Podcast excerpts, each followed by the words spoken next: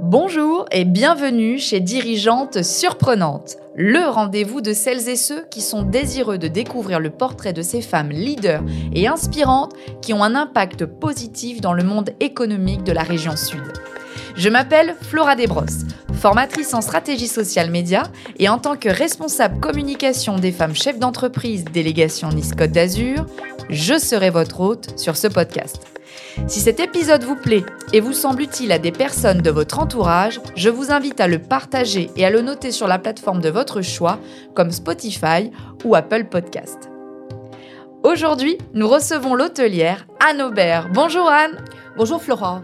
Peux-tu te présenter à nos auditeurs? Anne Aubert, euh, hôtelière effectivement depuis euh, une quarantaine d'années, euh, parisienne pour la moitié, euh, une quinzaine d'années. J'ai fait le, euh, le pas, le, choix de l'entrepreneuriat en 2004 à Nice avec un hôtel indépendant euh, de 42 chambres et 3 étoiles.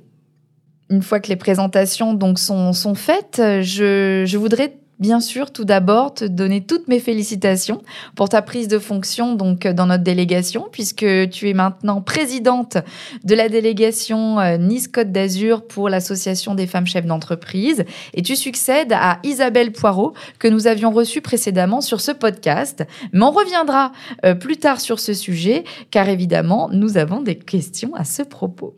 Alors commençons officiellement cet entretien par ton histoire, chère Anne. Comment et pourquoi as-tu choisi d'avoir ton propre hôtel? Alors, euh, l'hôtellerie, c'était un rêve d'enfant. Euh, assez tôt, j'ai su que j'avais envie, ou tout du moins, euh, j'étais passionnée, ou ça me faisait rêver. donc, j'ai fait une formation hôtelière à Rouen, en Normandie, d'où je suis origine. Ensuite, assez rapidement, je suis partie à Paris. Pendant une quinzaine d'années, j'ai travaillé, dirigé un hôtel, puis plusieurs. Enfin, une, une belle progression, mais avec toujours euh, au fond de ma tête peut-être l'idée que ce que je faisais pour les autres, je pourrais aussi le faire pour moi.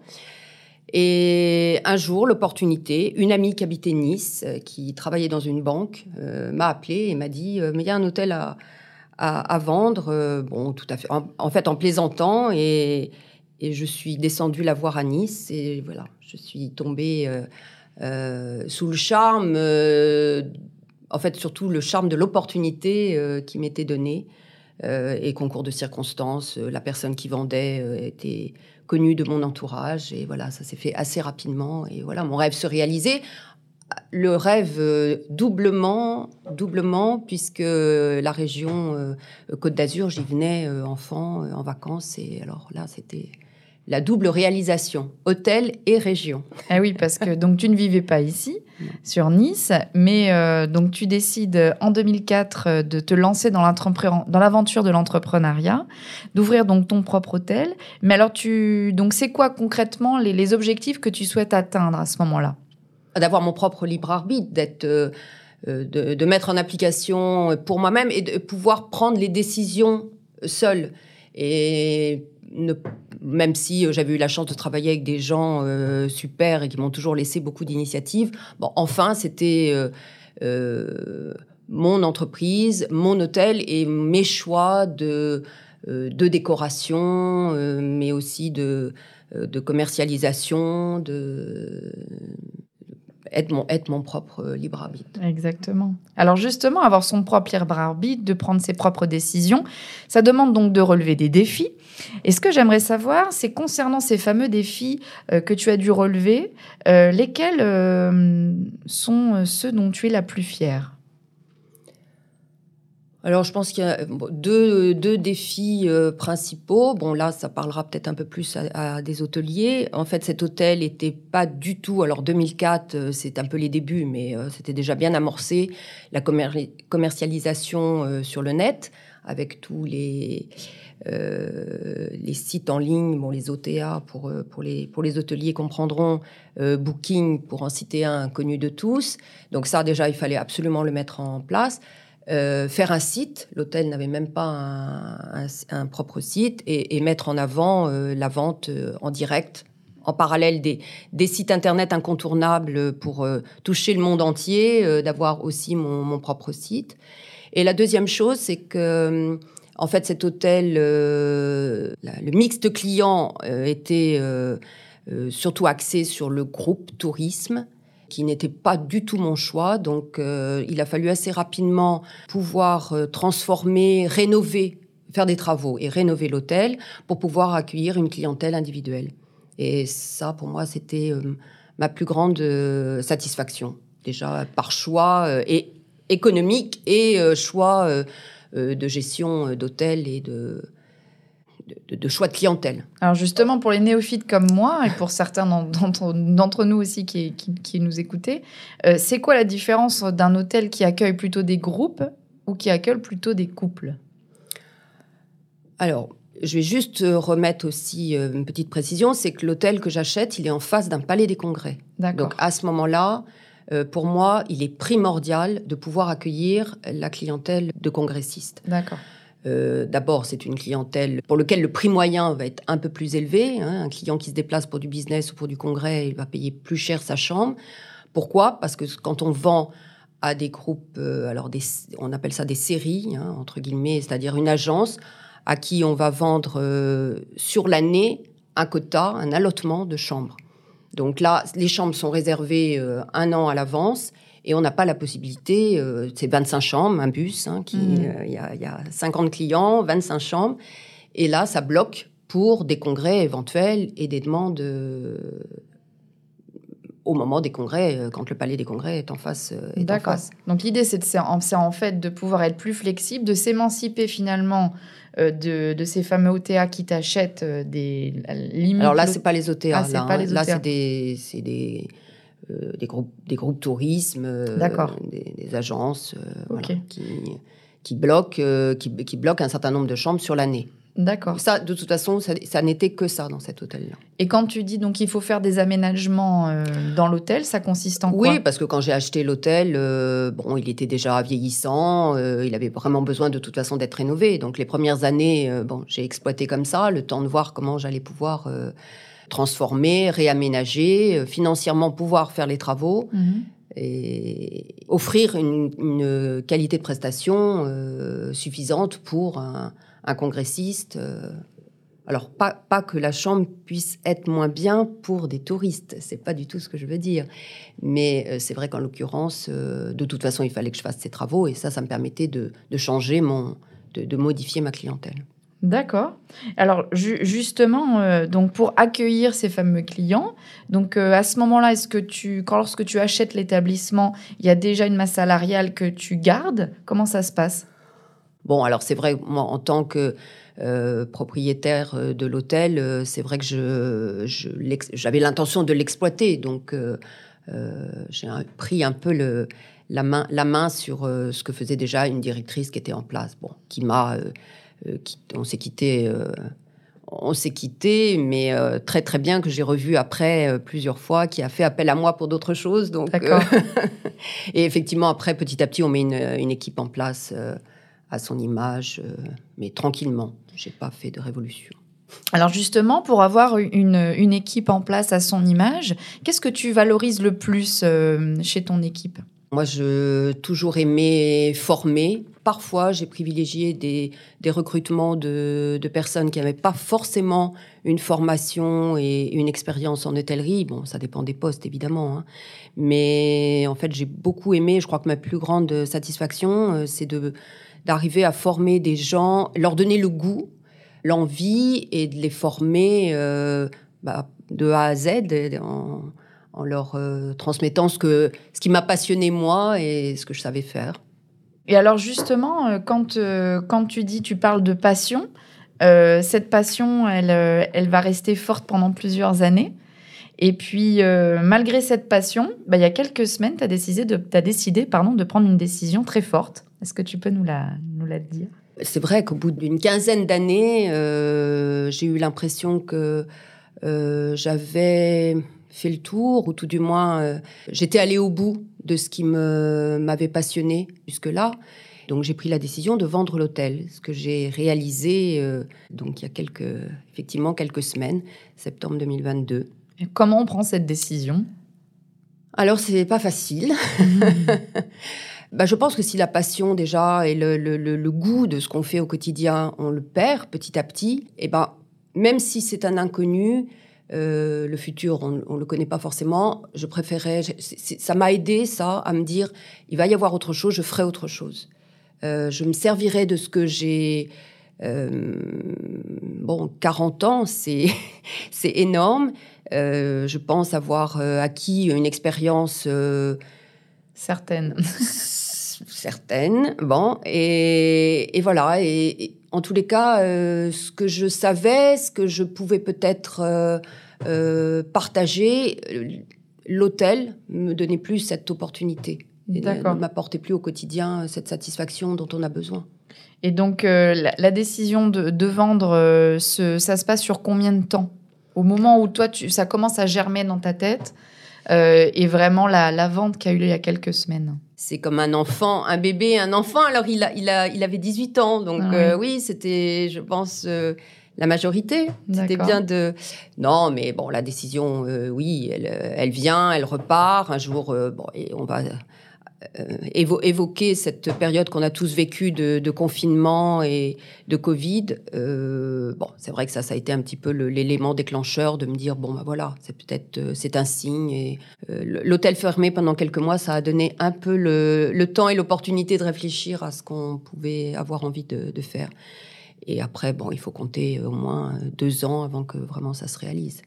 Et là, à ce moment-là, tu t'es fait accompagner ou tu l'as fait toute seule, euh, cette vente? Non, je me suis fait accompagner. Mm. D'accord. Et c'était important, tu penses? Oui. On peut pas se lancer oui, parce comme que, ça. Ah, alors, bon, bah, de toute façon, oui, je pense qu'on peut pas. Euh, euh, enfin, j'en sais rien. Il y a peut-être des gens qui font ça, mais moi, il m'a semblé logique de me faire accompagner. voilà, quelqu'un en qui j'avais confiance et qui connaissait bien le monde de l'entreprise. Alors justement, donc tu nous parles euh, de, cette étape assez importante euh, pour toi. Et pour que nos auditeurs et nos auditrices, euh, justement, essayent de encore mieux cerner qui tu es, est-ce que tu accepterais de partager une chose que tu aimerais que les gens sachent sur toi, mais que tu ne dis pas souvent? Oula bah, Je vais raconter ma petite anecdote de, de mes vacances avec mes grands-parents euh, dans, les, dans les hôtels qui me faisaient rêver, et, en particulier un, en Normandie toujours, puisque c'est de là euh, d'où je viens. J'éprouvais, mais c'était quelque chose de physique, un bien-être euh, émotionnel même, d'être dans cet hôtel et de, de, voir évoluer les, les, les, patrons, on va dire, les dirigeants de cet hôtel. Euh, voilà, assez rapidement, je me suis dit, mais j'adorerais, et un jour, je serai à la place de cette femme. D'accord. J'y suis arrivée. Ah bah oui, c'est magnifique d'entendre ça, de se dire voilà le rêve d'une petite fille qui devient réalité. Euh, donc tu fais ce métier pendant 40 ans, 18 ans euh, donc pendant 18 ans, tu fais évoluer donc ton propre établissement euh, hôtelier. Et puis voilà, la, vie fait que tu décides de, mettre un terme à, cette aventure. Mais pour autant, euh, eh bien, en parallèle de, de tout ça, euh, tu deviens présidente là, il y a quelques jours, officiellement, présidente de notre délégation euh, Nice-Côte d'Azur. Alors, euh, qu'est-ce que hum, que ça évoque pour toi euh, d'être présidente? Et quels sont, parce que je pense que ça va nous intéresser toutes et tous, quels sont les axes essentiels de ce mandat? Alors, j'avoue que je, suis en fait très fière euh, d'appartenir aux femmes chefs d'entreprise. Parce que ça aussi, c'était... Euh, lorsque la, délégation de Nice s'est créée, j'avais vu un article dans le journal avec Marielle euh, Waliki en première page, en photo. Et waouh, j'avais été subjuguée. Je me disais, oh là là, mais j'aimerais bien un jour en faire partie. Et voilà, bon, j'appartiens à cette association formidable à laquelle je suis très, très attachée parce qu'effectivement, il y a euh, une cinquantaine de, femmes, toutes euh, euh, plus étonnantes et attachantes. donc je suis très très fière. Euh, et j'espère, enfin non, j'espère pas, je suis certaine que entourée euh, de toutes ces femmes euh, formidables, eh ben, je continuerai à faire évoluer et en tous les cas maintenir cette belle énergie que, que nous avons dans la délégation. Mes axes, bah, je pense que c'est important de, enfin ça m'a beaucoup apporté en tous les cas, c'est le partage d'expérience. Quand on est chef d'entreprise seul, eh bien c'est toujours intéressant et très très enrichissant d'avoir des échanges. Euh, la transmission du savoir, je pense que ça c'est important parce que on a toutes des parcours différents et on peut se transmettre euh, voilà des expériences euh, de par nos formations, de par nos, nos, soirées à thème. La solidarité entre, entre nous et cette bienveillance, évidemment, la maintenir et, l'augmenter si, nécessaire.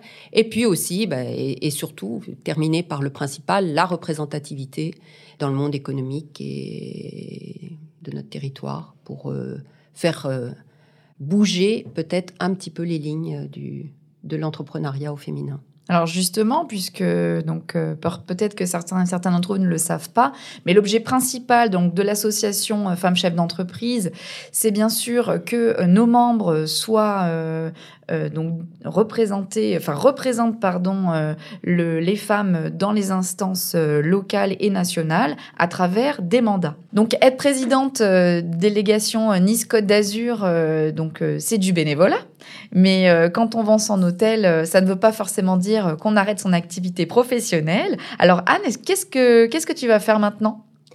Alors, excellente question, Flora. Évidemment, je réfléchis beaucoup.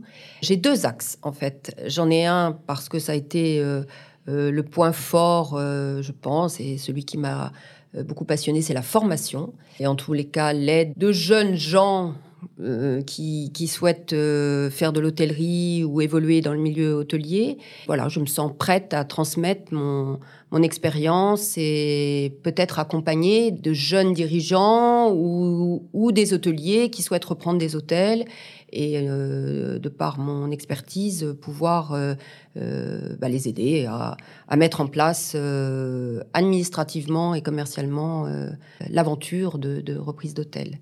Le deuxième axe, euh, peut-être l'audit euh, où j'ai été, moi j'ai euh, eu la chance d'être accompagnée pour l'attribution des, étoiles, puisque maintenant c'est quelque chose d'acté qui, qui doit être fait officiellement et par des, des entreprises agréées.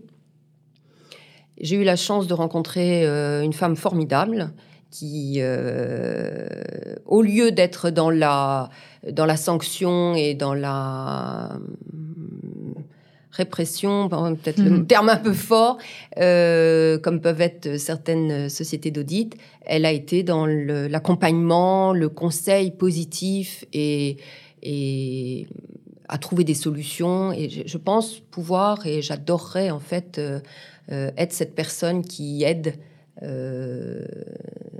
des, hôteliers à obtenir et, ou à conforter, à confirmer l'attribution de leurs étoiles. Wow, super. Donc, euh, dans la continuité, hein, finalement. Ah, dans la continuité. Voilà, de ton activité. Tu ne deviens pas euh, basketteur professionnel, mais. ça, va être, ça va être compliqué. Ça va être mais en tout cas, tu continues euh, à, bah, à faire que tout ton savoir-faire, justement, et toute ton expérience puisse bénéficier à d'autres. on va arriver maintenant à, à la question phare de notre podcast, qui est, selon toi, Qu'est-ce qu'une dirigeante surprenante? Alors déjà, pour être dirigeante, il faut être surprenante, parce qu'il faut savoir, il faut savoir. Euh, euh, alors au-delà, oui, alors surprenante, c'est celle qui déjà euh, au-delà de, tout ce qui est nécessaire pour être une dirigeante, des verbes absolument fabuleux comme anticiper, inventer, gérer. il faut, je pense, ça va être celle qui saura, euh, au-delà de l'entreprise, être capable de s'épanouir en parallèle sur le plan euh, mais familial, personnel, être capable de gérer non seulement l'entreprise, mais aussi sa vie et s'épanouir. Je pense que ça, c'est important parce que sans ça, ça ne sera pas une vraie dirigeante. Et elle ne sera pas surprenante. Merci beaucoup, Anne. Merci à toutes et tous de, de nous avoir écoutés. Merci, Flora. J'espère que vous avez passé un aussi bon moment que moi. On se retrouve dans quelques jours pour notre prochain épisode de Dirigeante surprenante. À très bientôt!